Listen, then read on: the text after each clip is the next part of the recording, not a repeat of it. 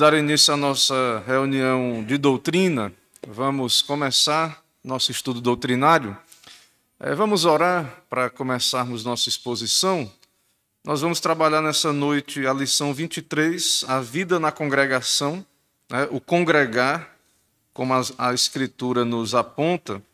Então, nós vamos orar para poder iniciar aqui nossa transmissão. Oremos. Senhor, Deus bendito, Deus eterno, de glória, majestade, digno de louvor, de adoração, eis-nos aqui congregados em Teu nome, para Te bendizer, para aprender mais de Ti, para buscar a sabedoria que vem do alto, revelada nas Escrituras, exposta, ó Deus, na Tua palavra, e também a Tua igreja, no correr da história, tem interpretado de modo fiel, iluminado pelo teu Espírito, iluminada.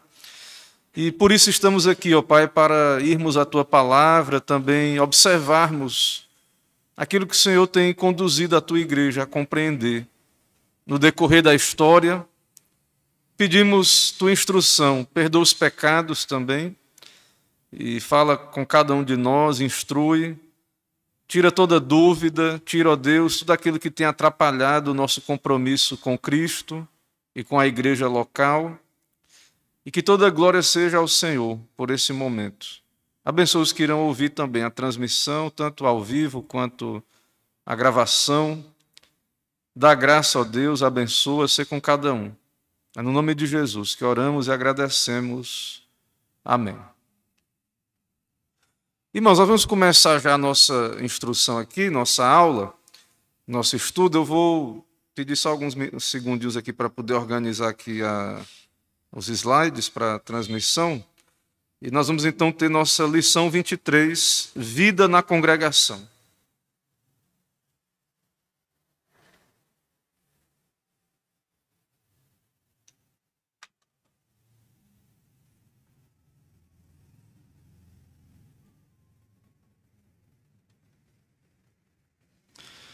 Ok, lição 23, vida na congregação. Vou dar uma olhadinha aqui também no, na internet aqui para ver se a nossa transmissão está tudo certo. Vamos ver. Sim.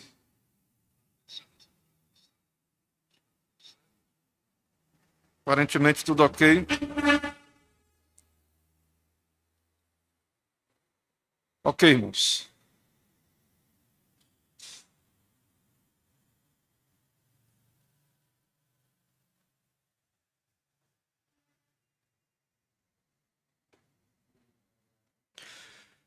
Ok, irmãos, lição 23, então, já oramos, vamos, vamos seguir aqui na nossa lição, certo? Irmãos, é, nós falamos sobre a igreja na quinta-feira passada, certo? E hoje nós vamos falar do congregar, do compromisso com a congregação. E aqui nós já não, não vamos falar da lei, do quarto mandamento, do lembra-te do dia de sábado, não vamos expor o mandamento. Mas vai ficar claro a partir das escrituras do Novo Testamento, é, tem a ver também com a eclesiologia, com a doutrina da igreja, vai ficar claro a necessidade de congregar, certo? De estarmos na igreja. Claro que também tem conexão com o princípio do dia do Senhor. Mas é, está vinculado também ao modo como a igreja ela foi edificada, como Cristo plantou a sua igreja, dando oficiais, dando aos crentes dons que devem ser exercitados na congregação, na igreja. E para memorizar, os, os textos bases são Atos 2, 42 e Hebreus 10, 24 a 25. Certo? Eu vou ler os textos, então está aí, Atos 2, 42 e Hebreus 10, 24 a 25. Diz assim a palavra do nosso Deus. Atos 2, 42, um texto muito conhecido. E perseveravam na doutrina dos apóstolos e na comunhão, no partir do pão e nas orações. Em cada alma havia temor, e muitos prodígios e sinais eram feitos por, por intermédio dos apóstolos. Então, lá em Atos, lá na igreja primitiva, né, período apostólico ali, é, e perseveravam na doutrina dos apóstolos. Então a igreja estava engajada, ativamente envolvida na doutrina, na comunhão, no partir do pão, que é o sacramento, e havia unidade, havia perseverança na comunhão. Em Hebreus 10, 24 a 25, Hebreus 10, 24 a 25, é o texto clássico sobre o congregar. Hebreus 10, 24 a 25, diz assim o texto: Consideremos-nos também uns aos outros para nos estimularmos ao amor e às boas obras não deixemos de congregar-nos, como é costume de alguns. Antes façamos admoestações, tanto mais quanto vedes que o dia se aproxima. Então, nós tivemos uma aula sobre a doutrina da igreja, a eclesiologia, usando o nosso material aqui, seguindo as escrituras e a nossa confissão de fé. Então, nós argumentamos que o crente, o salvo, o eleito, o regenerado, ele tem que se unir a uma igreja. Ele está unido à igreja visível? Está. Perdão, invisível? Está. Mas ele vai então buscar uma igreja visível. Está na aula anterior. Então, foi muito bem argumentado, nós observamos ali que não existe essa questão de desigrejado ou estar na igreja só para ter o nome no rol. A membresia não é uma opção. Então, se você não viu a aula anterior, veja lá, você vai perceber que ser membro de uma igreja não é opção. E aí, quando você foi recebido na membresia, você. Alguns foram batizados na infância, outros adultos, teve a profissão de fé, e você fez um compromisso com a igreja. Você professou a sua fé, você falou daquilo que você crê diante da, da igreja, e foram feitas perguntas para você.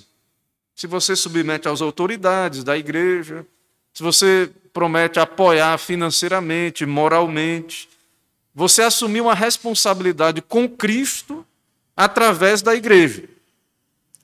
E de fazer parte da congregação, de congregar. Então, a membresia é bíblica, nós já argumentamos, há uma responsabilidade do membro e é o que nós vamos ver na lição de hoje. Que responsabilidade é essa? Qual o propósito da vida na congregação? Né? Por que, é que devemos congregar e qual o propósito? Para começar, o primeiro ponto aqui é: o que é que você acha que são motivos errados para entrar numa igreja?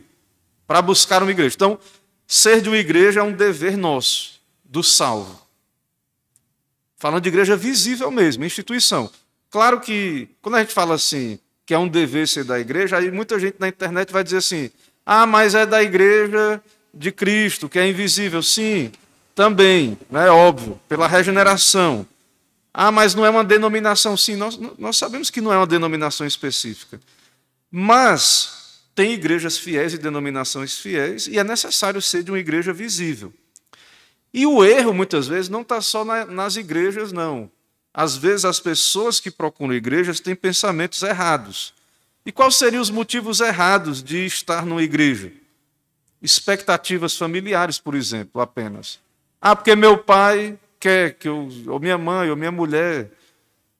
Não é um motivo.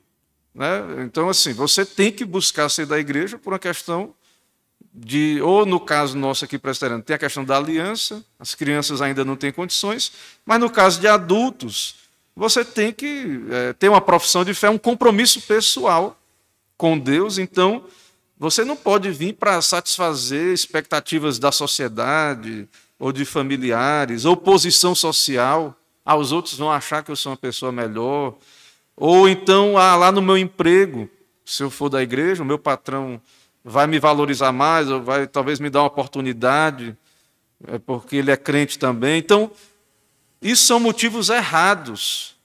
Se isso principalmente é o fundamento do motivo. Porque igreja, o evangelho, a congregação, é, tem a ver com a nossa questão espiritual, questão de salvação. Se você quer é ser uma pessoa que tem boas relações familiares, seja um bom pai, uma boa mãe, um bom marido, uma boa esposa, um bom filho. Se você quer progredir no emprego, estude, se capacite, né? vá ter uma formação, trabalhe bem, seja diligente, seja uma pessoa honesta, fiel. Ah, claro que o Evangelho vai lhe ajudar nisso. Mas, em segundo lugar, quais são as razões adequadas para pertencer a uma igreja?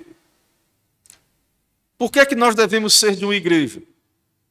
Congregar numa determinada igreja. Aí ele diz aí, ele vai dizer, está aí, ó, escrito aí para quem está em casa também, acompanha na tela aí. Integridade doutrinária.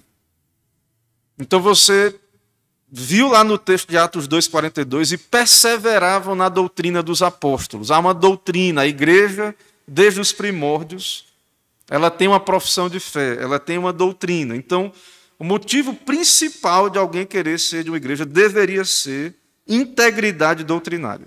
Segundo lugar, culto bíblico. Pregação sólida. Está conectado, né? Integridade doutrinária, você vai ver se uma igreja é íntegra doutrinariamente no culto. E você vai perceber também na pregação. Nos estudos, claro. Mas uma marca para você perceber se uma igreja é fiel. A fiel pregação, exposição fiel. Então, é uma razão ótima, adequada para pertencer a uma igreja. Essa igreja é bíblica, o evangelho está sendo pregado, culto, o culto é fiel, é bíblico. Fizemos um estudo aqui anteriormente sobre as marcas da igreja saudável. Se você puder, volte lá, veja, que tem a ver com isso aqui que estamos falando. Boa supervisão pastoral. O pessoal não entende a relação com o pastor, acha que é mera amizade. Não, o pastor e os presbíteros, que também têm funções pastorais, é, a visita pastoral, por exemplo, para supervisão. E aí, está bem espiritualmente? Está orando? Está lendo a Bíblia? Como é que está a fé? Como é que estão tá as graças espirituais? Então, a boa supervisão pastoral não é é, questões de gosto particular, se o pastor é, é, é, meu amigo particular, ou é da minha família, ou qualquer coisa desse tipo, embora isso pode ser um desdobramento da relação pastoral com a igreja, dos presbíteros, e também tem o seu lugar e tal, mas assim, boa supervisão pastoral é um conselho que pastoreia de fato espiritualmente os membros. Compromisso com a reunião de oração.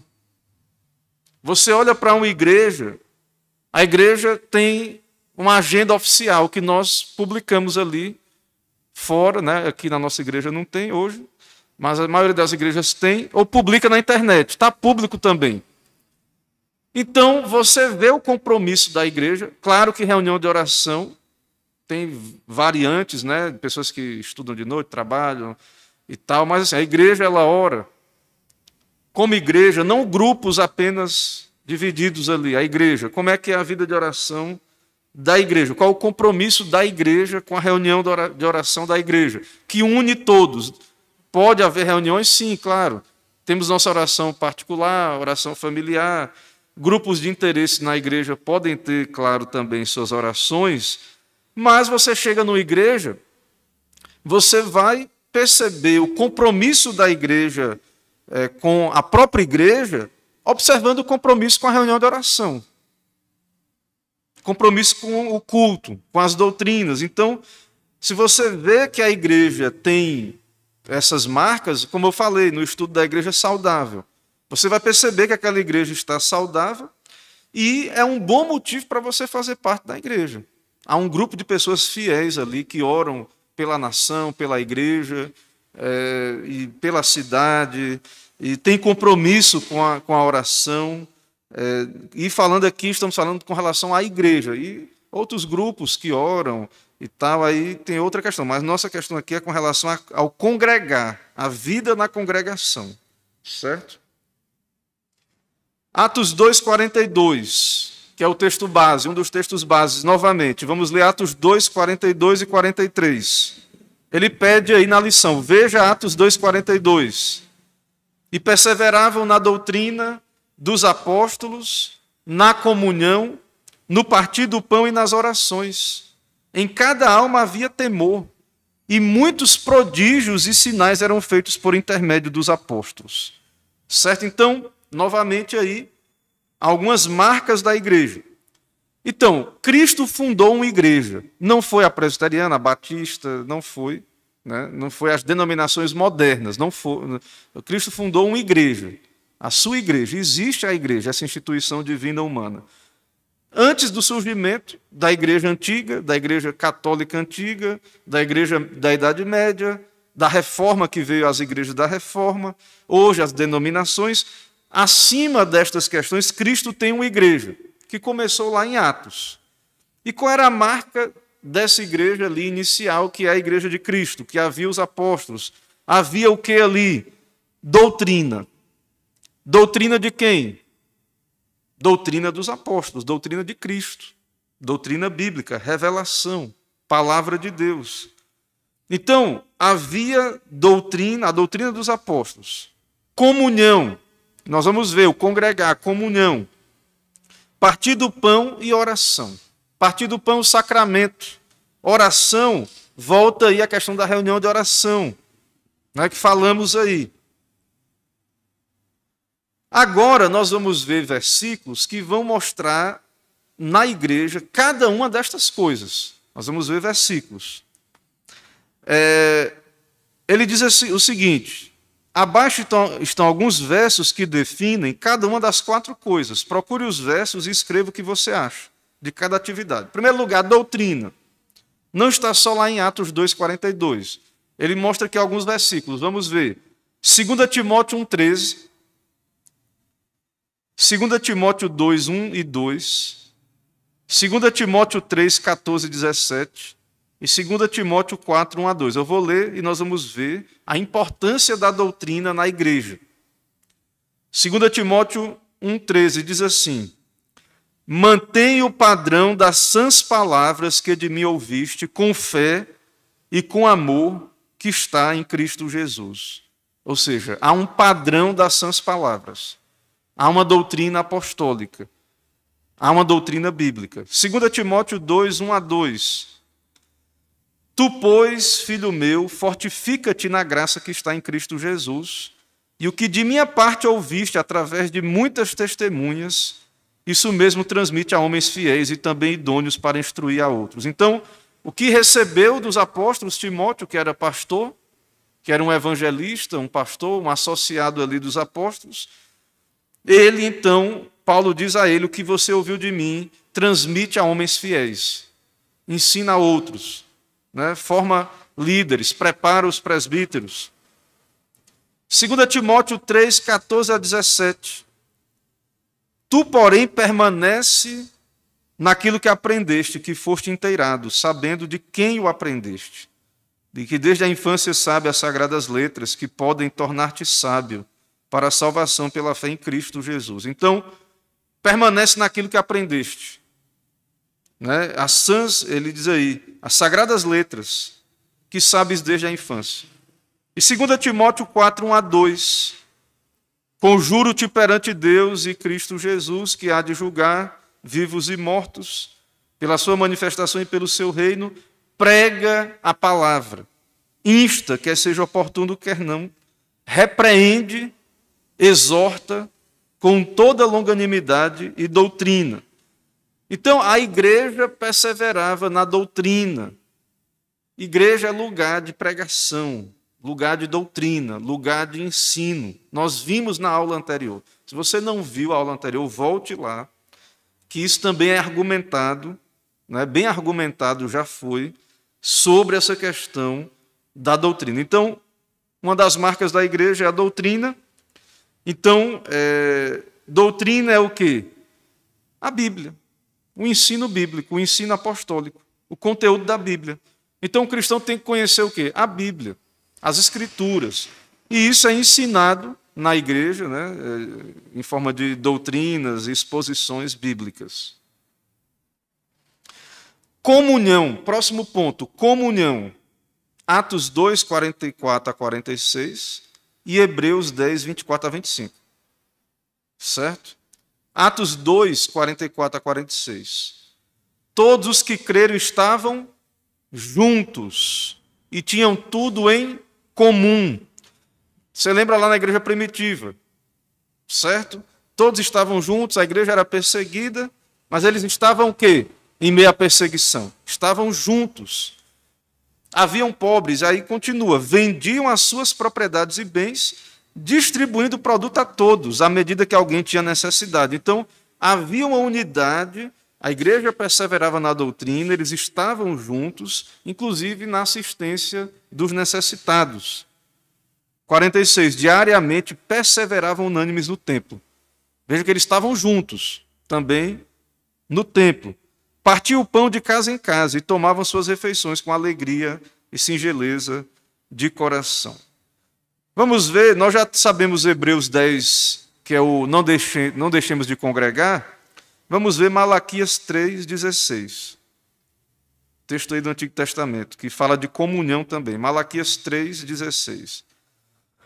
Então os que temiam ao Senhor falavam uns aos outros. O Senhor atentava e ouvia. Havia um memorial escrito diante dele para os que temem o Senhor e para os que se lembram do seu nome. Então os que temiam ao Senhor falavam uns aos outros. Então os crentes, os que temem a Deus, devem conversar, falar uns aos outros. Isso é agradável diante de Deus. Ó, oh, quão bom e agradável viverem unidos irmãos. Salmo 133. Então, segunda marca da igreja é a comunhão que é estar junto, que é compartilhar as necessidades uns dos outros, exortar, estar junto para exortar, para aconselhar, ter conversas espirituais, encorajar a ver como é que o irmão está, se interessar, perguntar. Então é aí o caso da comunhão. Próximo ponto, partir do pão, que possivelmente também tinha a ver com estar junto de casa em casa, um recebendo o outro, comendo juntos mesmo em geral refeições. Alguns teólogos entendem que isso também é uma referência à ceia do Senhor, certo? É porque essas coisas estavam associadas ali na prática original da igreja. Havia refeições e havia ceia ali, acontecia, essas coisas estavam associadas. Então, por exemplo, Lucas 24, 30, isso vai ficar claro. Eles estavam se alimentando, a igreja, estavam juntos, e Jesus, em meio àquela refeição pascal, Jesus estabeleceu a ceia do Senhor. Lucas 24, 30. E aconteceu que, quando estavam à mesa, tomando ele o pão, abençoou e, tendo partido, lhes deu. Então, eles estavam à mesa, numa refeição, e naquele momento, Jesus separou o pão e o vinho ali, é, tomou o pão, abençoou, partiu e lhes deu. Atos 27. Atos 20, verso 7. No primeiro dia da semana, olha o domingo. No primeiro dia da semana, estando nós reunidos com o fim de partir o pão, no primeiro dia, domingo, reunido para partir o pão, era o quê? Ceia. Paulo, que devia seguir viagem de imediato, exortava-os, pregação, e prolongou o discurso até a meia-noite. Então, o primeiro dia da semana, o dia do culto, o dia do Senhor, estavam reunidos, também partiam o pão. Paulo pregou e a pregação foi até a meia-noite. Que Paulo ia embora e ia viajar. Então, comunhão aí é o que? A ceia do Senhor. Tinha também a hospitalidade, nós vamos ver mais na frente. Eles estavam juntos, é, comiam juntos, mas em meio a isso, é, há um destaque aí para a ceia do Senhor. Então, os sacramentos faziam parte da igreja primitiva, da vida da igreja. E o outro ponto é a oração. Atos 1, 14, 2, 46 a 47, Atos 4, 23 a 24. Atos 1, 14. Todos estes perseveravam unânimes em oração, com as mulheres, com Maria, mãe de Jesus, e com os irmãos dele. Então, ali logo depois né, da morte de Cristo, esperando sua manifestação ali, é, eles aguardavam ali, orando, né, unânimes em oração, estavam unidos em oração. Atos 4, 23 a 24. Atos 4, porque nós já lemos né, o Atos 2, já lemos Atos 2 aí, 46 a 47, então vamos ler Atos 4, 23 e 24. Uma vez soltos, procuraram os irmãos e lhes contaram quantas coisas lhe haviam, lhe haviam dito os principais sacerdotes e os anciãos. Ouvindo isto, unânimes, levantaram a voz a Deus e disseram: Olha, eles estavam juntos e oraram. Tu, soberano Senhor, que fizeste o céu, a terra, o mar e tudo o que neles há. Então havia o quê? Reunião de oração. Então havia culto. Ah, mas não tinha denominação. Não tinha igreja batista, igreja presbiteriana e tal, Assembleia de Deus, não havia as denominações, mas havia igreja. Havia pregação, havia autoridades, lideranças, os apóstolos, depois presbíteros, né, diáconos, haviam lideranças, havia reunião de oração, o povo reunia para orar. Havia os sacramentos. Então, a igreja estava ali. Hoje nós temos CNPJ, temos prédios, característicos da nossa época, temos outros detalhes, alguns que não são da essência da igreja, mas o que é da essência estava ali, e são estas coisas. Irmãos, todos esses elementos, então, são essenciais, são básicos à vida cristã. Muita coisa que tem na igreja, sim, são coisas que são acréscimos, tradições, às vezes não tão ruins, tradições boas, mas essa, essa questão aqui, doutrina, sacramento, pregação, oração, comunhão, esse é o, é o centro, é o básico, é o cerne. Essas são as questões importantes, elementos importantes, que para nós crescermos na fé, temos que estar comprometidos.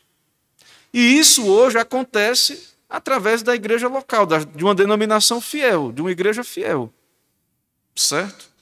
É, então, devemos nos unir a uma igreja bíblica, saudável, que leva estas coisas a sério, que prega o evangelho com fidelidade, certo?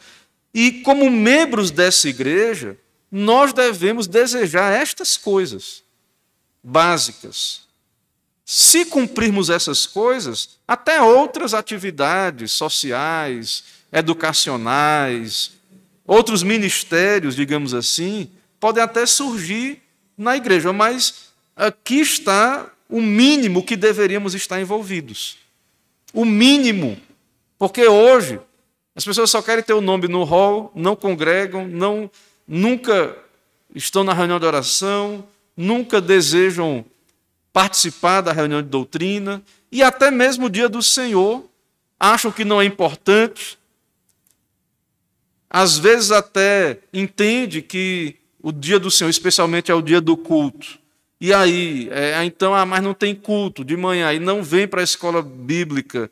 E existe, aí entende, ah, não estou quebrando o, o, o, quarto mandamento, porque lá no catecismo, os puritanos disseram que é para estar envolvido nos exercícios particulares e públicos do culto. Então não é, alguns, ah, então não é culto. Mas, irmãos, é a atividade da igreja nesse dia. E, nós, e você vai ver isso aqui, nós vamos ver. E ele vai dizer isso aqui. Nós estamos usando o material de um pastor presbiteriano, fiel à confissão de fé, né, um pastor confessional, o Joseph Pipa aqui. E é muito interessante para o momento que estamos vivendo nas nossas igrejas, que muitos têm abandonado a congregação e têm até usado justificativas com base na questão do quarto mandamento.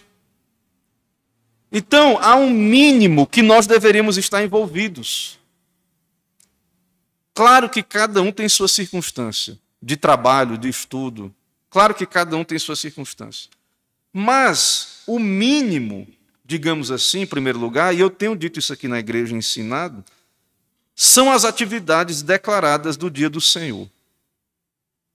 Então você não pode estar na terça, tem um bom motivo, ou na quinta, mas no mínimo são as atividades declaradas do dia do Senhor. Escola dominical, adoração matinal e adoração noturna. Algumas igrejas têm um culto pela manhã e uma escola bíblica. Ótimo, muito bom. E um culto vespertino. Outras igrejas, como a nossa, não têm um culto matutino, mas têm uma escola dominical. É uma atividade da igreja. Você está congregando quando participa. Você está usando o dia do Senhor para uma atividade é, oficial da igreja. Claro que podemos orar o conselho pode entender, é, perceber que a necessidade que é mais adequado à luz da nossa confissão de fé, dos nossos catecismos, que haja também um culto pela manhã, os membros podem, como falamos aqui, buscar isso na igreja, solicitar, orar por isso. Mas, irmãos, nós precisamos estar envolvidos, ligados a uma igreja, uma igreja saudável, e então participar, congregar. Aproveitar todas as oportunidades possíveis. Então, se é possível para você estar na reunião de oração, participe. Tenha compromisso, organize na sua agenda. Se programe no correr do ano, dentro do seu tempo e oportunidade, é, ocasiões para você estar com os irmãos orando. Se possível, frequentemente, toda, toda semana. Mas muitos acham que que não tem compromisso nenhum, porque não é. Aí agora está justificando porque é, nós ensinamos, explicamos, e de fato não é um culto, é uma reunião de oração. E não é menos importante por ser uma reunião de oração, porque a igreja apostólica, a igreja, ela perseverava na doutrina, no partir do pão e nas orações. A igreja precisa orar. Ah, pastor, mas oro no particular. Sim, também, em primeiro lugar, isso é básico. A hora na minha família, ótimo. Mas uma igreja saudável, ela também se reúne para orar. Uns pelos outros, orar pelo Estado, pela igreja, pela nação, por situações. Então, é, a recomendação de Joseph Pipe, que subscreve, é que os crentes deveriam aproveitar todas as oportunidades possíveis então hoje as pessoas partem do mínimo. Né? Ok. Ele está dizendo, aproveite todas as possíveis, ou seja, parta do máximo. Parta do máximo. Qual é? Tudo que for possível. Se envolva com a sua igreja, sirva a sua igreja. Você fez um voto de apoiar moralmente, financeiramente, as atividades da igreja, e no manual presbiteriano, na Constituição, tem lá o dever do membro, que é apoiar moralmente, financeiramente, os trabalhos da igreja. Então, não é o mínimo, você parte do, do máximo. Agora, ah, pastor, mas eu não posso, eu tenho dificuldade, eu estou passando um momento. É, alguns né, na nossa igreja estão fazendo um curso durante a semana, recém-casado, aí veio criança, tem outras demandas. Ok, não dá para estar nessas atividades semanais mas no mínimo deveriam estar envolvidos. No dia do Senhor não deveria ter nada que o impedisse, senão trabalho de necessidade ou algo desse tipo, como não é o caso aqui, mas nós já expomos com relação ao quarto mandamento, essa questão dos trabalhos de necessidade. Então, é, é isso. No mínimo, isso, certo? É, é uma coisa mínima. Agora, não, não é a ideia, não é o que estamos querendo dizer, que temos que estar satisfeitos com o mínimo. Então, deveríamos, como ele diz aqui, aproveitar todas as oportunidades possíveis. Aí ele diz, né? O mínimo é qual então? Está domingo na atividade matutina e noturna. Aí ele diz: além disso, devemos estar envolvidos em uma reunião semanal de oração e serviço regular é, e companheirismo. Esse companheirismo aí, a tradução ficou meio assim, é comunhão. Ele está dizendo de comunhão.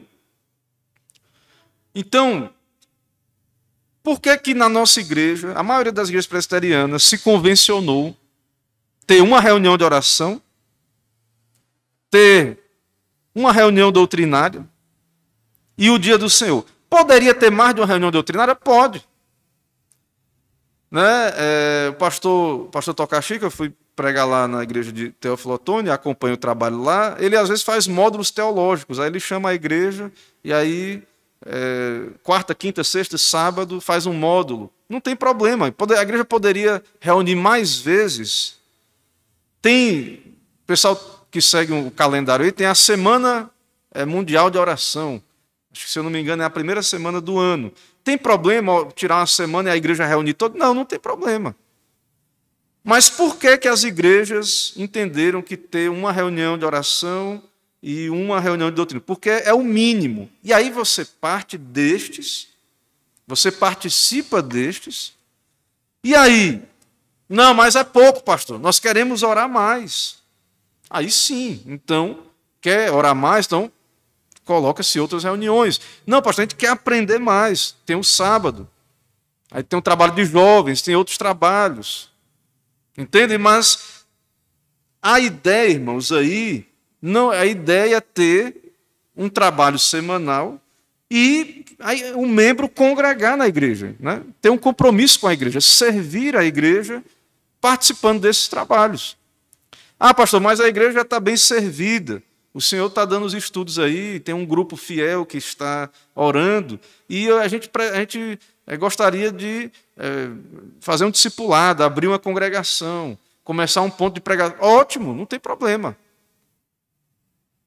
Mas não é, não é isso que está acontecendo. As pessoas estão abandonando as reuniões de oração, estão abandonando as reuniões doutrinárias, estão abandonando os trabalhos oficiais da igreja do dia do Senhor e não está sendo colocado algo relativo ao compromisso com a igreja, com congregar no lugar. Não está. Não está sendo colocado. Certo?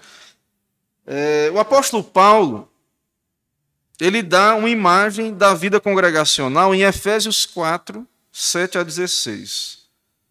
Ele vai falar da vida na congregação. Então, eu já dei outros estudos aqui também sobre a Igreja de Cristo. Tem outros estudos, na, aí está no, no, nosso canal do YouTube, a gravação dos estudos aqui da quinta, que eu falei sobre essa instituição, a Igreja. E ela é real, ela não é a denominação meramente, mas ela é real. E ela se manifesta hoje em igrejas, denominações fiéis, essa Igreja de Cristo. Mas aqui Paulo está falando da igreja, Efésios 4, 7 a 16. E a graça foi concedida a cada um segundo a proporção do dom de Cristo. Então, todo crente tem o Espírito, todo crente tem a graça. Numa proporção, segundo o dom de Cristo.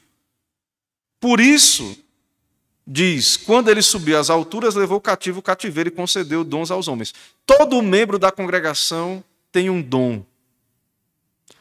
O dom é a vida, é o tempo, e dons também para servir. Hospitalidade, ensino, discipulado, evangelismo. Certo? Cada crente tem dons e talentos. Lembra da parábola dos talentos? Que Jesus fala dela? Então, Cristo salvou um povo e concedeu graça segundo a proporção do dom de Cristo. Quando ele subiu às alturas, levou o cativo o cativeiro e concedeu dons aos homens que quer dizer subiu, senão que também havia descido até as regiões inferiores da terra? Aquele que desceu é também o mesmo que subiu acima de todos os céus para encher todas as coisas. Aí ele vai falar de uma lista de dons que Cristo deu à igreja. Ele mesmo concedeu uns para apóstolos, outros para profetas, outros para evangelistas, outros para pastores e mestres, ou pastor-mestre. Com que propósito Cristo deu esse dom para a igreja? Com vistas ao aperfeiçoamento dos santos. Doutrina, edificação. Deus deu ofícios, dons, pastor-mestre, lá na igreja apostólica, apóstolos, evangelistas, profetas. Com que propósito? Até que todos cheguemos à unidade da fé e do pleno conhecimento do Filho de Deus. Edificação, crescimento espiritual, unidade da fé. A igreja ser unida. Para que não mais sejamos como meninos. Maturidade, não ser mais como menino agitado por todo o vento de doutrina, pela artimanha de homens, pela astúcia que induzem ao erro, mas seguindo a verdade e amor, cresçamos em tudo naquele que é a cabeça Cristo. De quem todo o corpo bem ajustado, consolidado pelo auxílio de toda junta, segundo a justa cooperação de cada parte, efetua o seu próprio aumento. Então, é um corpo. E aí, cada um tem um dom, e aí, segundo a justa cooperação de cada parte, efetua o seu próprio aumento para a edificação de si mesmo. É como o corpo humano. Você não pode dizer que não precisa do rim, do fígado, do pulmão, do cérebro, dos olhos. Do... Cada membro do corpo tem dons. Isso é trazido para a congregação, certo? O nosso tempo, recursos, é, é conselho, uns são sábios, há um aconselhamento, uma exortação, os que pregam, os que presidem, Há várias listas de dons né, no Novo Testamento. E então, mas aqui o nosso ponto aqui que ele está citando é que existe uma igreja e que Cristo deu dons à igreja, ofícios à igreja.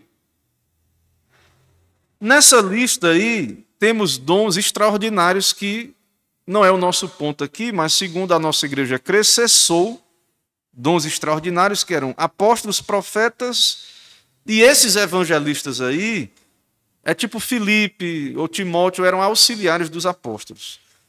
Mas temos aí nessa lista o ofício de pastor e mestre, ou pastor-mestre, tudo junto.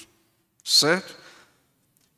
De acordo com o versículo 13 que nós vimos aí, certo? Qual é o objetivo de Cristo dar esses ofícios para a igreja? Edificação e unidade. Então, entre vários dons, e tem outras listas de dons, que a congregação tem, que os membros da igreja têm, mas Cristo deu ofícios à igreja, deu pastores e mestres, com que propósito? Edificação e unidade, ou seja, amadurecimento dos crentes. Nos versículos 14 e 16, quais são as consequências quando esse objetivo é atingido? Quando a igreja é edificada, cada um exerce seu dom, tem oficiais, tem pastores, o evangelho está sendo pregado, tem doutrina, qual é a consequência? O povo de Deus será firme, perspicaz, falando a verdade em amor, crescendo, amadurecendo, serão usados por Cristo para a edificação do todo. Então, Deus usa o ministério, os pastores, mestres, cada crente é edificado, e isso repercute. E aí cada crente aconselha um ao outro, ajuda alguém de fora, discipula alguém, evangeliza, então há um amadurecimento, um crescimento, e aí o todo vai se ajudando, se edificando. A ideia é essa. O verso 12 nos diz como os oficiais são usados para atingir esse objetivo. Qual o objetivo principal do pastor mestre? No verso 12 lá diz: qual o objetivo? Aperfeiçoamento dos santos para o desempenho do seu serviço para a edificação do corpo de Cristo. Então, cada santo tem um serviço a ser desempenhado, tem um dom, tem um talento, cada santo. Então, no verso 12, ele diz que, que o ministério foi dado para o aperfeiçoamento dos santos, para o desempenho do seu serviço, e aí, para quê? Para a edificação da igreja, do corpo de Cristo. Certo? Então, qual é o objetivo, certo, é, disto para a igreja? Edificação. Edificação pessoas maduras, pessoas piedosas, certo? Então, qual é a tarefa do pastor? Equipar os santos. Ou seja, preparar a igreja, cada crente, para o seu ministério, para o seu serviço. Que é viver para a glória de Deus. O pessoal pensa ministério, é assim: ah, pastor, entendi. Então o pastor vai chamar os membros e vai dar cargo para todo mundo. O pessoal imagina que é assim na igreja. Esse texto aí, o pessoal imagina assim: ah, pastor, então se o senhor quiser, o senhor me chama, que eu venho e faço alguma coisa. Me dê um cargo. Me diga então o que fazer.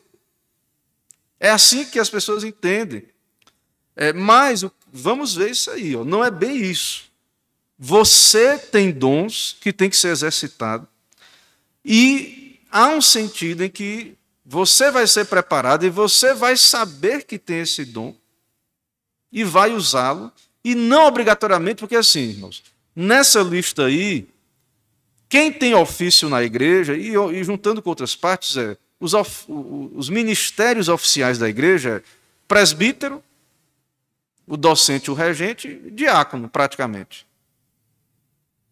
Então, os outros dons, digamos assim, não existe é, um cargo que é dado assim, por exemplo, hospitalidade, contribuir, não é obrigatório ah, você ser ungido no, no, no, no ministério da contribuição. Não é necessário isso. Então, o, o, o, pessoal não gosta também dessa ideia. Ah, mas o pastor, ele, ele só ensina, e não é ele que bota a mão na massa, aí usa, o, o pessoal cita o exemplo é, das lideranças aí seculares, e que pessoas escrevem livros aí de autoajuda dizendo que o bom líder não é o que ensina e tem que estar tá, é, fazendo não sei o quê. Mas, mas na Bíblia aí, claro que o pastor é um servo, ele, ele cumpre funções de servo, de diaconia, Mas o ministério, o ofício do pastor mestre é equipar os santos, é ensinar, é pregar, é instruir. É tanto que os apóstolos, que eram um dom extraordinário, mas os pastores e mestres, os presbíteros, docentes, eles dão sequência a esse trabalho, tanto que os apóstolos não deixaram a oração e o ministério da palavra para servir às mesas. Então, o trabalho dos ministros é preparar a igreja. Então, quem é que é responsável pelo trabalho mesmo? Cada membro da igreja. Cada membro. E isso é baseado em quê? No texto que lemos. Paipa está argumentando e baseando no texto que lemos. Então, não adianta pegar modelos humanistas, livros de autoajuda. Claro que o pastor ele é um servo também, ele é um crente, e ele, como Paulo, que fez tendas e, e serviu de diversas maneiras, mas aqui na igreja de Cristo, dentro dos dons que Deus estabeleceu, por que, que há pregação? Por que, que há ensino? Por que, que Deus chama é, pessoas para exercer esse ofício? Para que a igreja seja edificada, e aí isso repercute que a igreja, estando madura, fiel, cada um vai ajudar um ao outro, e isso vai, o serviço da igreja vai ser cumprido. E isso, irmãos, volta a dizer, transcende a questão de cargo, de ministério, na igreja, isso transcende. Certo? E você vai ver aqui na lição isso até o fim, que isso transcende isso. Algumas traduções levam a frase para o desempenho do seu serviço para se referir ao pastor mestre. Mesmo assim, podemos concluir com razão de outros lugares da Bíblia que cada membro da congregação tem um serviço e ministério para cumprir na congregação. Ó, oh, irmãos, a partir de várias passagens bíblicas, nós sabemos que cada salvo tem dons e talentos. Mesmo que esse dom seja o tempo, a vida, tem um fôlego, é um dom, isso é um dom que Deus lhe deu. Você tem duas pernas, tem dois olhos. Alguns né, vão se converter e não vão ter, né? mas tem alguma coisa que Deus lhe deu, saúde, tempo. Isso é dom para ser usado para a glória de Deus. Capacidade intelectual. Então, é, todos nós temos algo que Deus nos deu para servirmos a Deus, para sermos mordomos. Então, Jesus fala da parábola das minas, parábola dos talentos. Então, é, quer dizer que todo mundo vai ser pastor? Não. Quer dizer que todo mundo tem que pregar? O corpo vai ser todo, todo o corpo vai ser olho, todo o corpo vai ser ouvido? Não. Existem dons, existem particularidades de cada um de nós. Então não é obrigatório todo mundo fazer as mesmas coisas, ter os mesmos dons e talentos, certo? Mas quais são os deveres que a confissão de fé, capítulo 26, de 1 a 2, atribui aos membros da igreja? Qual o dever dos membros da igreja segundo a confissão de fé? Confissão de fé é doutrina, exposição da Bíblia. Temos também o manual presbiteriano, que tem lá o dever do membro. Depois veja lá, o dever do membro. Apoiar financeiramente, moralmente os trabalhos da igreja, submeter a liderança, tem lá, ao, ao governo da igreja. E você fez um voto, um compromisso aqui, quando você foi recebido na igreja. Mas voltando à, à confissão de fé, da comunhão dos santos, capítulo 26, 26 diz assim: Todos os santos que pelo Espírito Santo e pela fé estão unidos a Cristo, seu cabeça, têm com ele comunhão nas suas graças, nos seus sofrimentos, na sua morte, na sua ressurreição e na sua glória. Então você, como um salvo, você está unido a Cristo.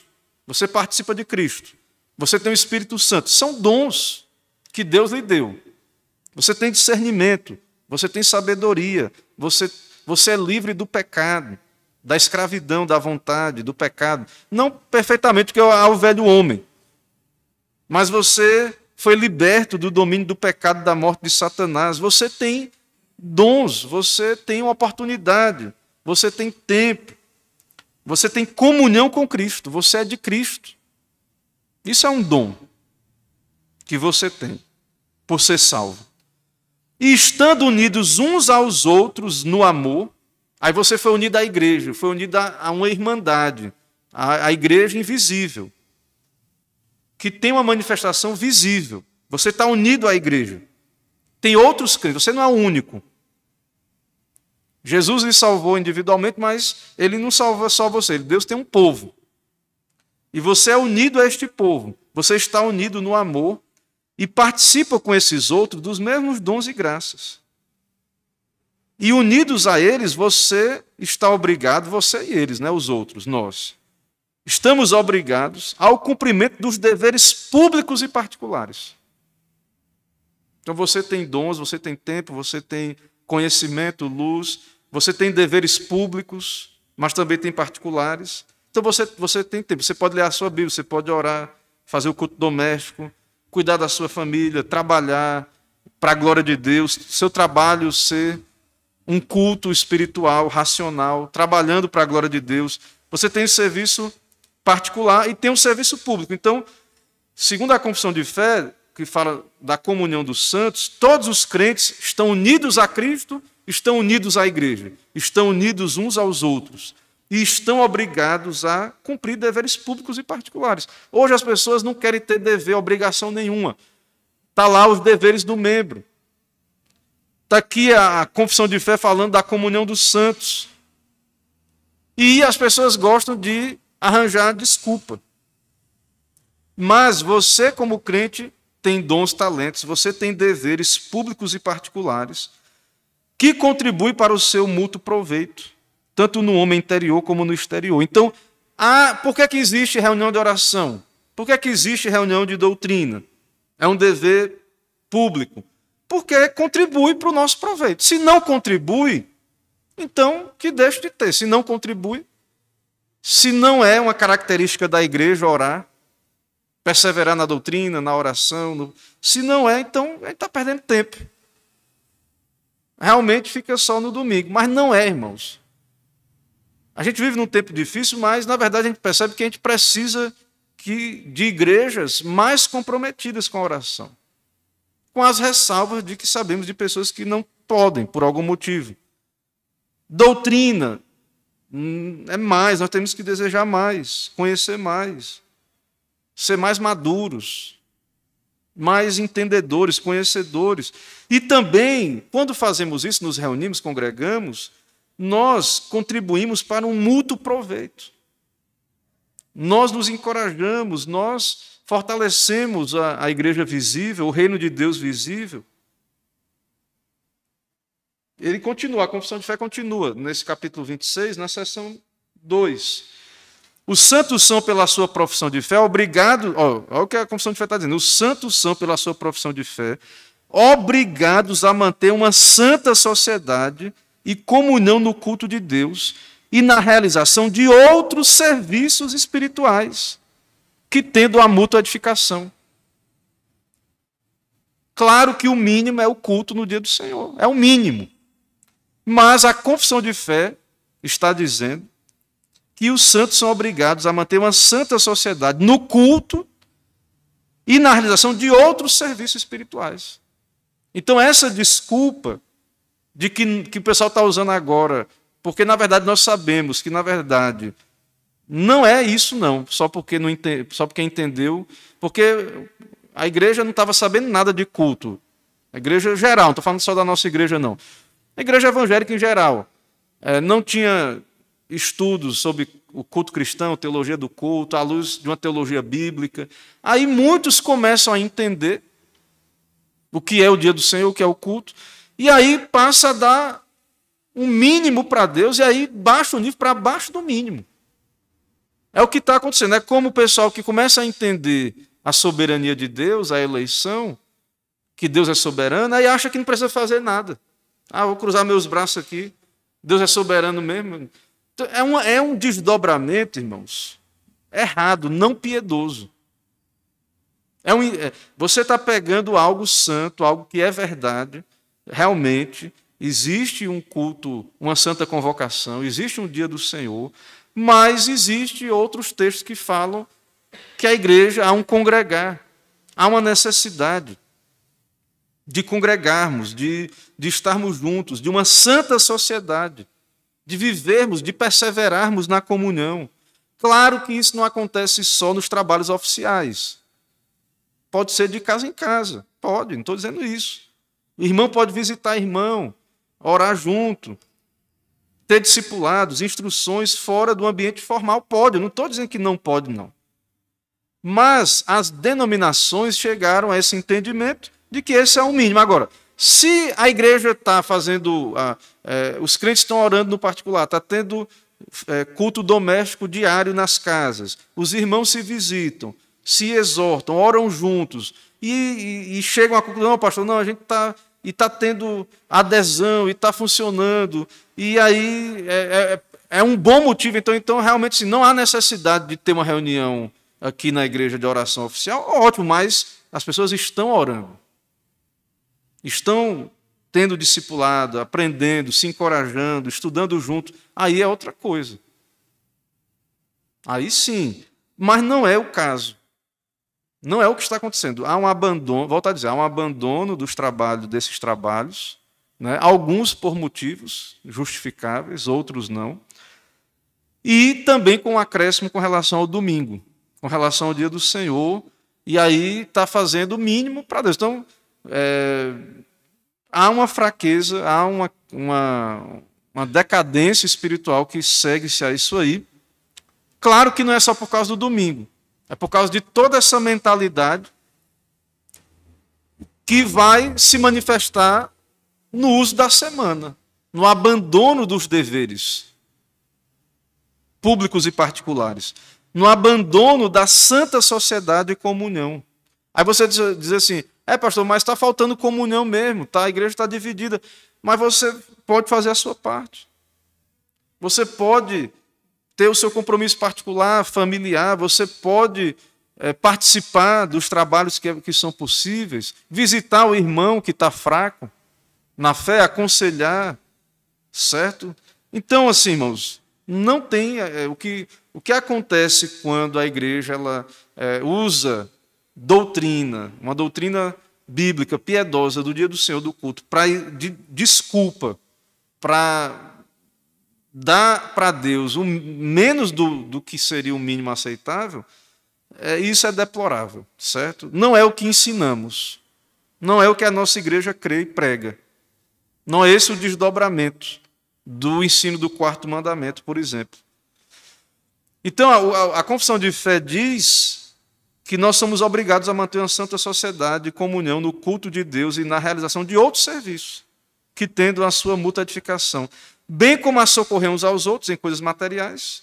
O irmão está passando um aperto, precisa de uma ajuda, lhe procura, Deus lhe deu condições, você analisa, não é ajudar o que você não pode, não. Não é você ficar devendo agora para poder. Você avalia, tem condições, não é assistencialismo também, não. O irmão está precisando, tá, você ajuda ali uma coisa para poder realmente o irmão é, depois ter condições de não precisar, de, toda hora estar tá nesse socorro, pedindo socorro. Mas há sim um socorro aí material. Segundo as suas respectivas necessidades, meios, esta comunhão, conforme Deus ofereceu a ocasião, deve se estender a todos aqueles que em qualquer lugar invocam o nome do Senhor. Então, nós somos obrigados, segundo o entendimento doutrinário, o que foi explicado aqui, a fazer aquelas coisas públicas e particulares, de acordo com os dons e recursos que promovem o bem mútuo. Então, você faça a pergunta: está promovendo o bem mútuo da comunhão da igreja, não você podendo apoiar a igreja, ah, mas não é culto de manhã. Mas você pode estar aqui, porque não tem nada que lhe impeça de estar na escola dominical. Você pode estar aqui domingo pela manhã. Orar, ah, mas queria que tivesse o culto. Mande um documento para o conselho. Peça o culto. Certo? Ore a Deus sobre isso. Mas você acha que abandonar o desse. É um dever público da igreja. Você está vinculado a essa igreja. É uma atividade pública da igreja, uma atividade oficial da igreja. É no dia do Senhor. Há uma comunhão também através dessas atividades.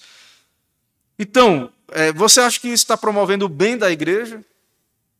Né? Há muitos irmãos que, é, tirando aqueles realmente não podem, um, um trabalho, uma faculdade, uma coisa que não podem mesmo estar congregando, mas outros que. E até mesmo faltam mesmo. Né? Alguns que é, têm o um nome no hall de membro da igreja, mas poucas vezes por ano vem à igreja. Isso está promovendo o bem da igreja, certo? O bem mútuo dos irmãos. Essas coisas incluem adoração. Quais são essas coisas públicas e privadas que devemos fazer? Adoração, companheirismo e serviço. Adoração, comunhão e serviço. Então, é, o serviço da igreja fica prejudicado. A comunhão da igreja fica prejudicada. Ah, mas não tem comunhão. Aí você acha que você não vi, não participar, podendo participar. Não estou dizendo que não pode, não. Você acha que isso vai aumentar a comunhão? O serviço vai melhorar, a igreja vai melhorar. Oficiais da igreja, né, que não congregam. Né, é como eu já falei aqui, do missionário que não congrega. Né, o cara quer ser missionário, quer ser pastor, e não simplesmente não congrega. Né? Não quer estar no serviço ali, na comunhão, exercendo compromisso. Isso é um absurdo, irmãos. Absurdo total. Que está acontecendo aí, que está aí. Estamos vivenciando esse tipo de coisa. Então, concluímos corretamente que cada membro tem um serviço e ministério a cumprir na congregação. Cada membro tem né, um serviço e ministério. Aqui há uma tradução, aqui no livro, ele coloca da seguinte maneira. Certo? Aqui no livro ele coloca da seguinte da seguinte maneira. Deixa eu ver se eu acho aqui.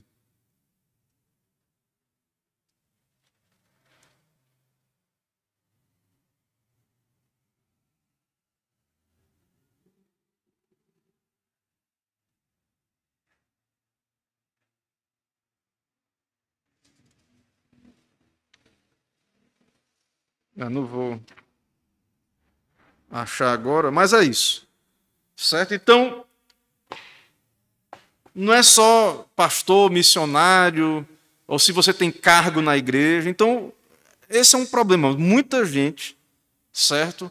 Se tiver cargo, se, se o pastor é, disser faça isso, não estou dizendo que não possa acontecer, não, irmãos. Do pastor, do conselho, delegar, chamar o irmão, mas esse é um entendimento que está muito equivocado sobre a vida da igreja. Igreja não, não, a igreja realmente não, não subsiste dessa maneira, certo?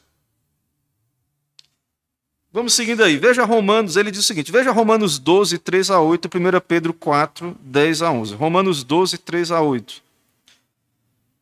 Porque pela graça que me foi dada, digo, cada um dentre vós que não pense de si mesmo além do que convém Antes pense com moderação, segundo a medida da fé que Deus repartiu a cada um.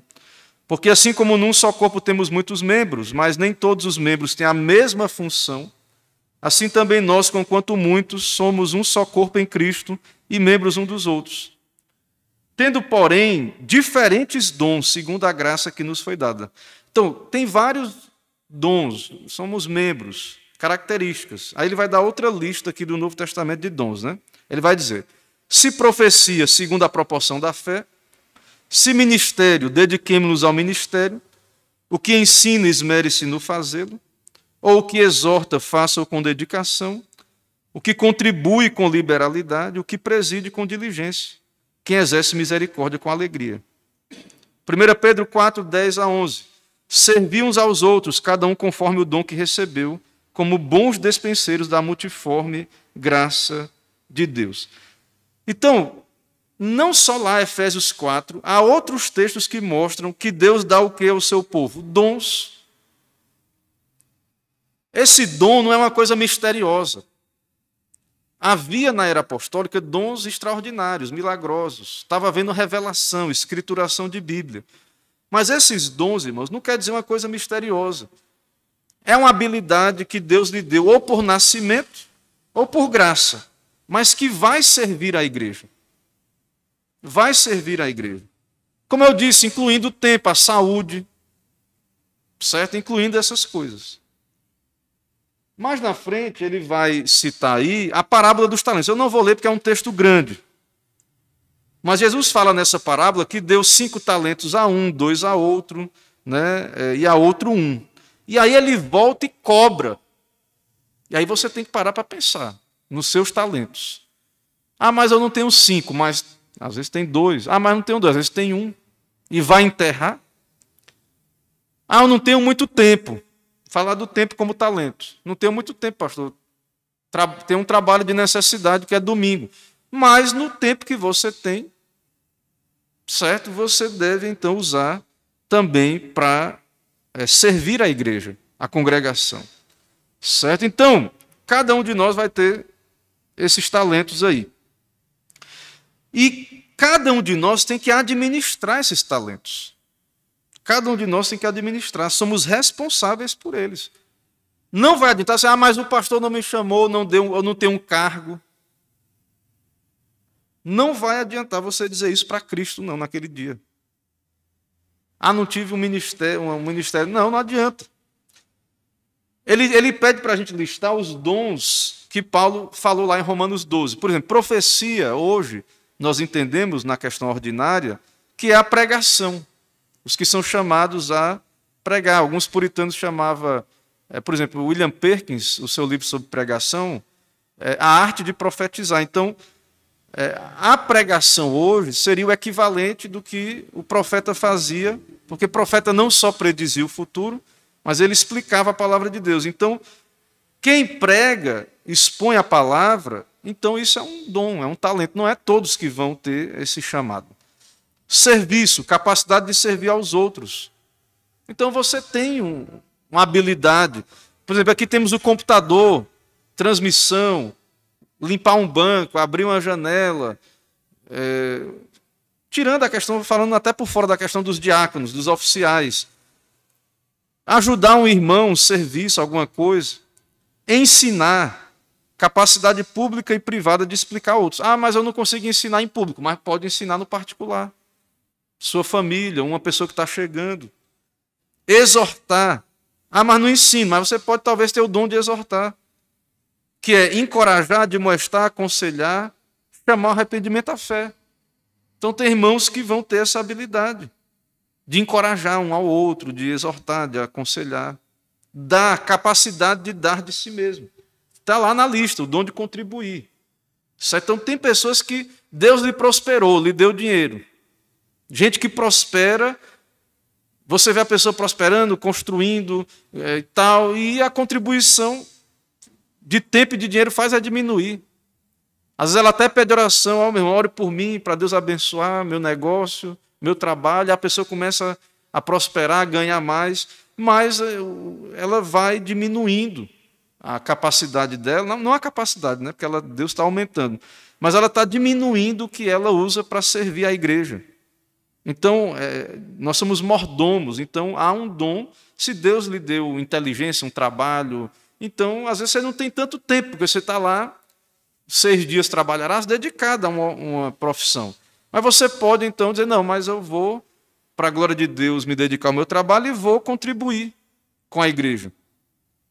Liderar, capacidade de antecipar, planejar, delegar, motivar e levar as coisas adiante. Então tem gente que tem uma capacidade de liderança, tem que ter cargo, tal. Não, às vezes ele tem uma liderança, então vai ser usado em alguma área da igreja para organizar alguma coisa, delegar, planejar, motivar, e não obrigatoriamente alguém que está no conselho, é, obrigatoriamente. Misericórdia, capacidade de demonstrar bondade e simpatia por palavras e ações para com os necessitados. Todos devemos exercer misericórdia, mas tem pessoas que vai ter esse dom, que vai ter essa capacidade dada por Deus de fazer isso de maneira mais específica. E aí você que tem que se perguntar: Pastor pode ajudar, estudos podem ajudar, mas você que tem que se perguntar quais os dons você acha que tem, certo? É... Ele diz o seguinte agora: relacione alguns serviços e funções que a igreja precisa. Então, e aí, o que, é que a igreja precisa? Por exemplo, ele diz aqui alguma lista: ensinar, discipular. Quem é que está querendo?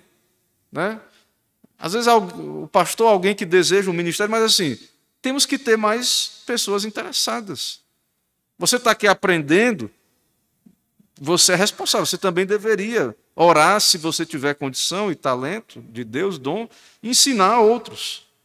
Ensinar, discipular, planejar, limpar. As pessoas não querem cuidar, às vezes, porque a igreja paga uma diarista e tal, não quer, às vezes, contribuir com, a, com o zelo, com a organização, com a limpeza, consertar um ventilador, o som aqui, a questão da, do computador, o tripé, né? nosso tripé. A gente, tem, a gente tinha uma câmera aqui que quebrou. Esse tripé estava aqui, todo mundo vendo o tripé caindo para um lado para o outro, até um dia que eu estava aqui dando um aconselhamento a um irmão, bateu o vento, a, a câmera caiu.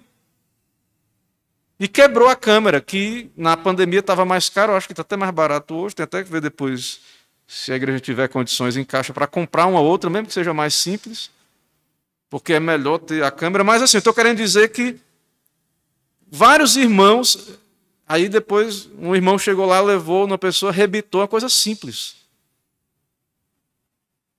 Ah, mas o pastor tem que mandar o presbítero. Não, irmãos. Pode acontecer. Pode acontecer do pastor pedir e tal. Mas pode acontecer também, que é o que geralmente está acontecendo, do pastor vai falar várias vezes, você vê, todo mundo está vendo que o negócio está arrebentado, caindo, e as pessoas elas não se apercebem que têm dons, poderiam servir na sua igreja, poderiam demonstrar mais zelo, mais cuidado para a edificação mútua, e estão é, ignorando completamente, abandonando o serviço da igreja, estão desatentas, eu não sei o que acontece mas há uma dificuldade muito grande.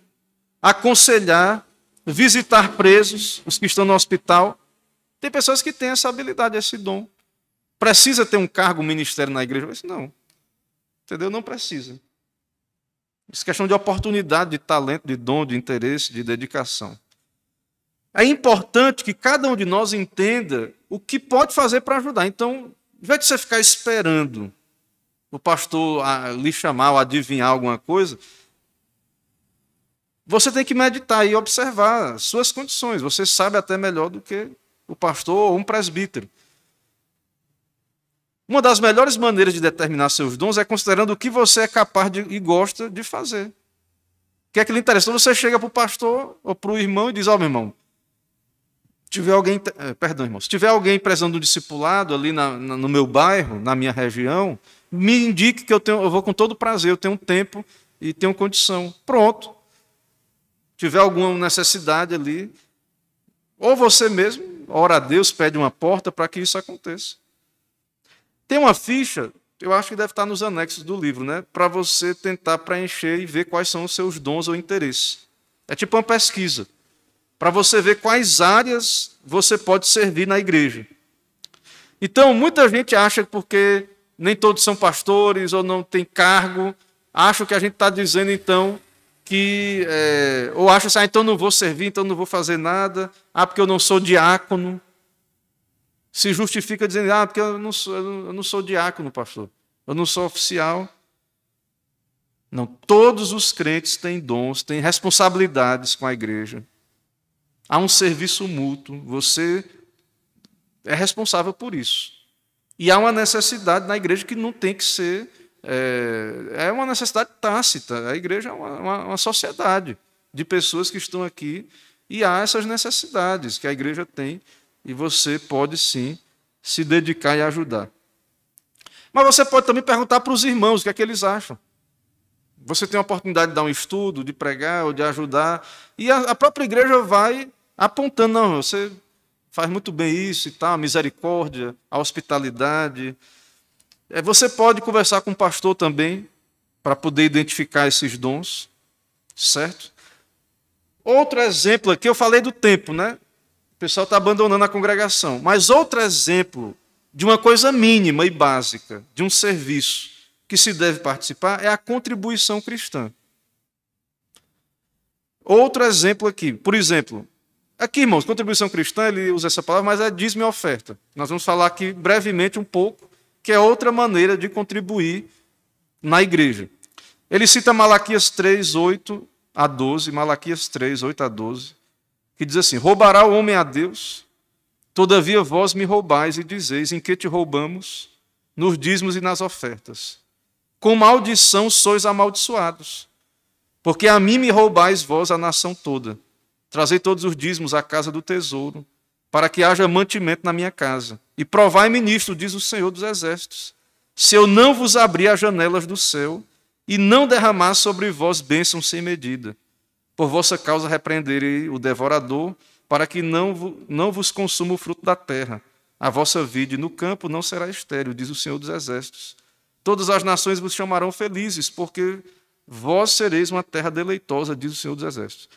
Então, nossa igreja, o pessoal fica dizendo que isso aqui é coisa. Ah, porque cita e tem abusos, tem terror psicológico, né, que algumas igrejas usam, e só fala de dinheiro. Mas, irmãos, nossa igreja tem uma carta pastoral sobre dízimo, que a nossa igreja ela não é contra o princípio do dízimo. O dízimo é antes da lei.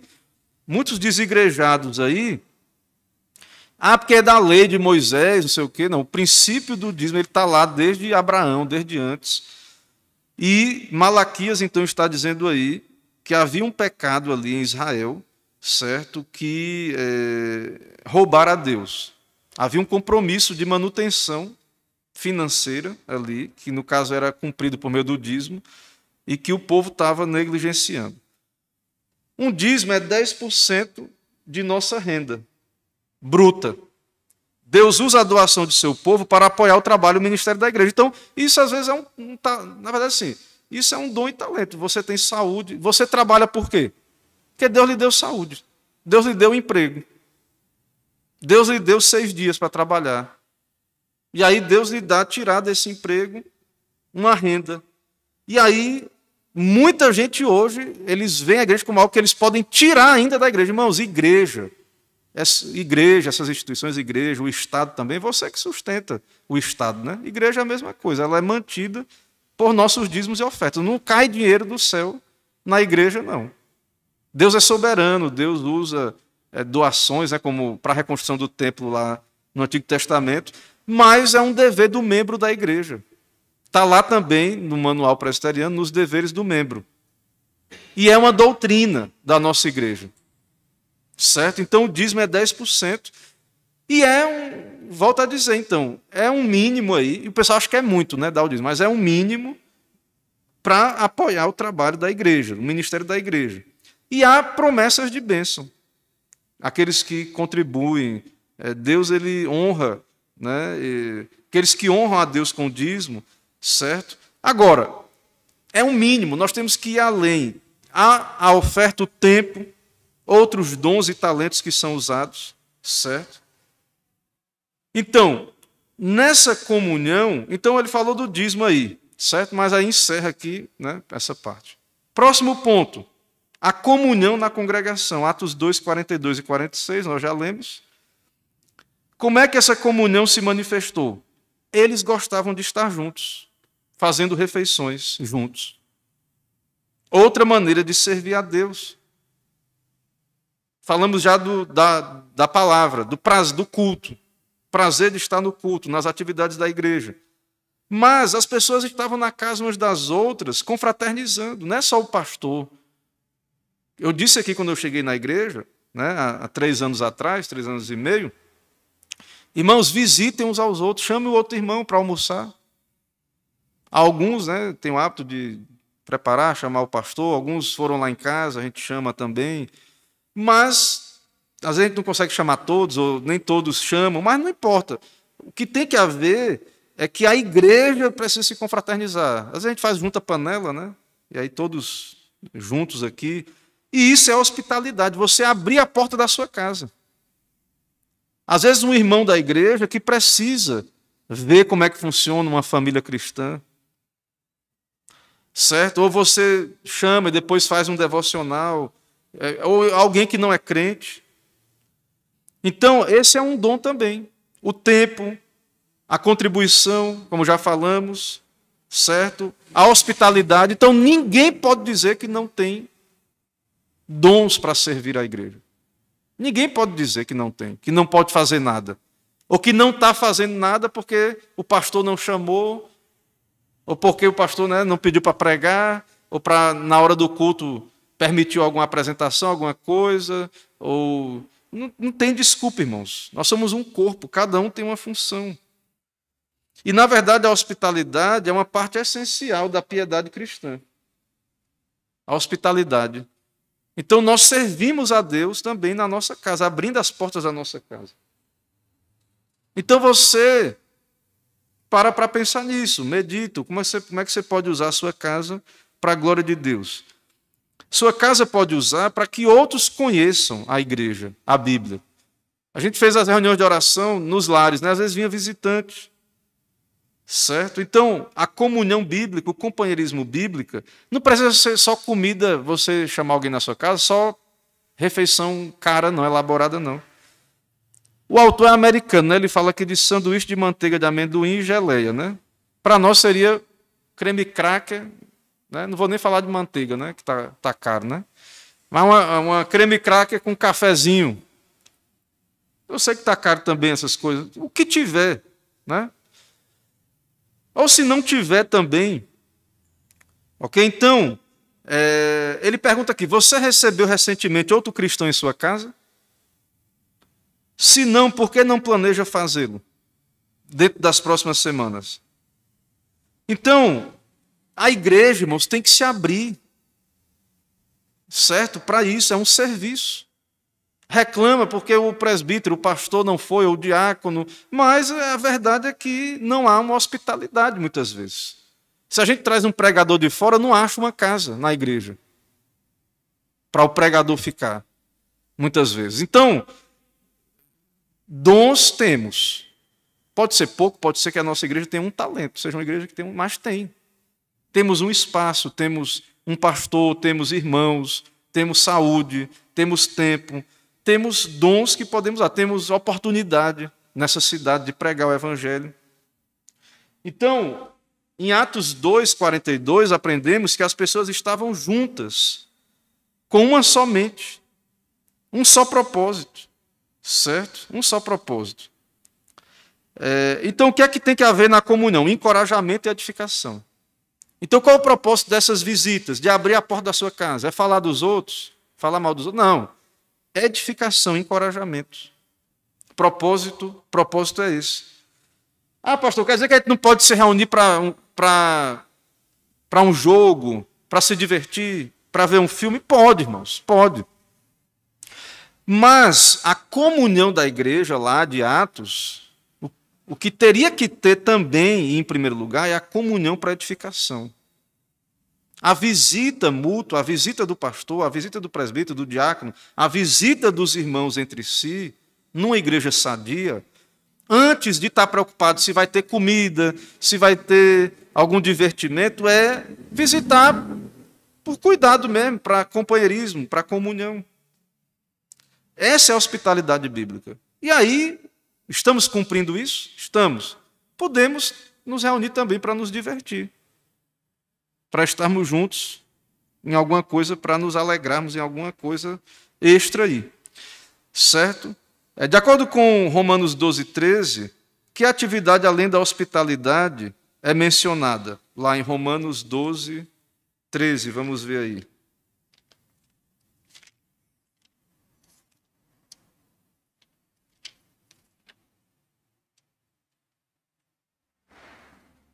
Romanos 12, 13. Compartilhai as necessidades dos santos, praticai a hospitalidade. Já falamos disso, a ajuda dos irmãos necessitados. Então, o irmão lhe procura, você tem que estar preparado para pensar. Eu tenho condições, é algo que. Ah, não posso ajudar o tanto que o irmão está preso, mas pode ajudar com alguma coisa? Às vezes é um conselho, às vezes, irmão, precisa se organizar melhor. Irmão, você precisa ir atrás do emprego que está precisando, mas tem que ir atrás. Às vezes é um conselho, irmão. Às vezes a pessoa achava até que ela precisava de ajuda financeira, mas às vezes nem era. Ela estava precisando de uma oração, de um conselho, de uma, alguma outra coisa. Mas ele está falando aqui de ajudar também materialmente, certo? Ele está falando disso. O dízimo deve ser a base de nossa doação, de acordo com Romanos 15, 26 e 27 que outras contribuições fizeram os primeiros cristãos. Romanos 15, 26 e 27. Então o dízimo é o mínimo ali. Mas haviam outras contribuições. Romanos 15, 26 e 27. Porque aprove a Macedônia a Caia levantar uma coleta em benefício dos pobres dentre os santos que vivem em Jerusalém. Isso lhes pareceu bem. Então, além de sustentar a igreja do dízimo, do que era normal, eles ajudaram outra igreja lá longe que estava passando uma luta, igreja pobre. Então, essas eram ofertas, diz, por isso que tem o nome dízimos e ofertas, certo? É, em Atos 2, havia aquela coisa de destruir, Jerusalém ser destruída e o pessoal tinha os pobres, eles até venderam propriedades. Né? Não era um comunismo cristão. É porque havia necessidade, houve amor sacrificial e havia essa unidade. Segundo Mateus 25, 31 a 40, a quem damos quando damos a cristãos necessitados? Nós damos ao próprio Cristo. Agora, transcenda a igreja. Deus vai lhe dar oportunidade, pessoas vão lhe pedir ajuda. Pouco ou muito que você possa ajudar, sem negligenciar o dízimo, a contribuição da igreja. Se você não pode, ah, pastor, dizime e não tenho mais condição, vivo realmente numa condição que não dá. Ok, Deus também entende. Mas se você pode, alguém lhe pede ajuda, você está dando ao próprio Cristo. Certo? Depois veja Mateus 25, de 31 a 40. Então, irmãos, tem muita coisa que nós podemos fazer. Cada crente pode fazer. Mas o que nós vemos é desculpas, pessoas querendo fazer menos do que o mínimo, e a igreja institucional, a igreja que é a igreja de Cristo, mesmo a igreja denominação, a igreja de Cristo, se é uma igreja fiel, nós vemos a igreja padecendo. Certo? Igrejas que é, estão, está deixando de ter razão de ser naquele lugar. Porque não há comunhão, não há serviço, não há pregação, não há contribuição, não há unidade, não há nada disso que nós vimos aqui. E aí perde o propósito de ser igreja. E não vai mudar, para que isso mude, cada um precisa assumir sua responsabilidade, seu compromisso. Certo? Resumindo, você é membro da igreja, você tem um compromisso com Cristo de serviço, de comunhão. Certo? Isso é ser membro da igreja. Isso é ser membro da igreja. Então as pessoas esquecem, elas fazem votos, elas se tornam membro da igreja, depois tem uma amnésia. O conceito de membresia está estabelecido nos votos de membresia. Quando alguém entra na igreja, eles fez votos. Você fez, ele vai citar agora, o pastor está citando os votos, que é outro mandamento que é quebrado quando se faz o menos do que o mínimo e abandona a igreja. Quebra-se votos. Toma-se o nome de Deus em vão.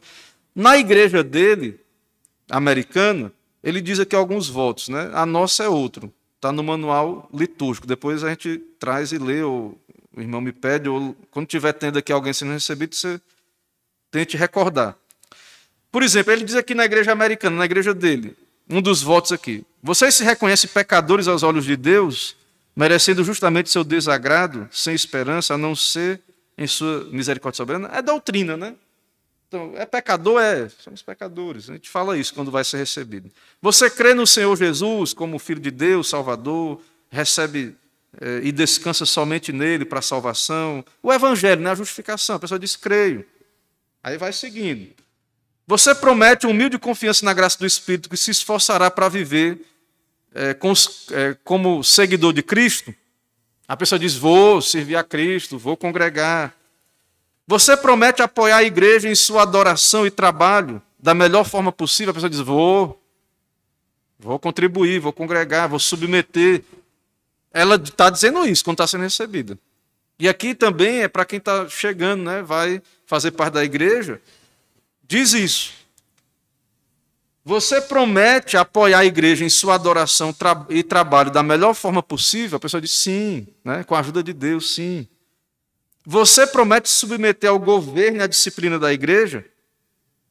E promover a sua pureza e paz? A pessoa diz sim, prometo. Aí vai falar mal, vai tal, se afasta, causa confusão na igreja. O conselho, quando vai, não submete. Então, irmãos, esse é o problema. É isso que estamos passando na igreja. Esse estudo aqui de hoje, né?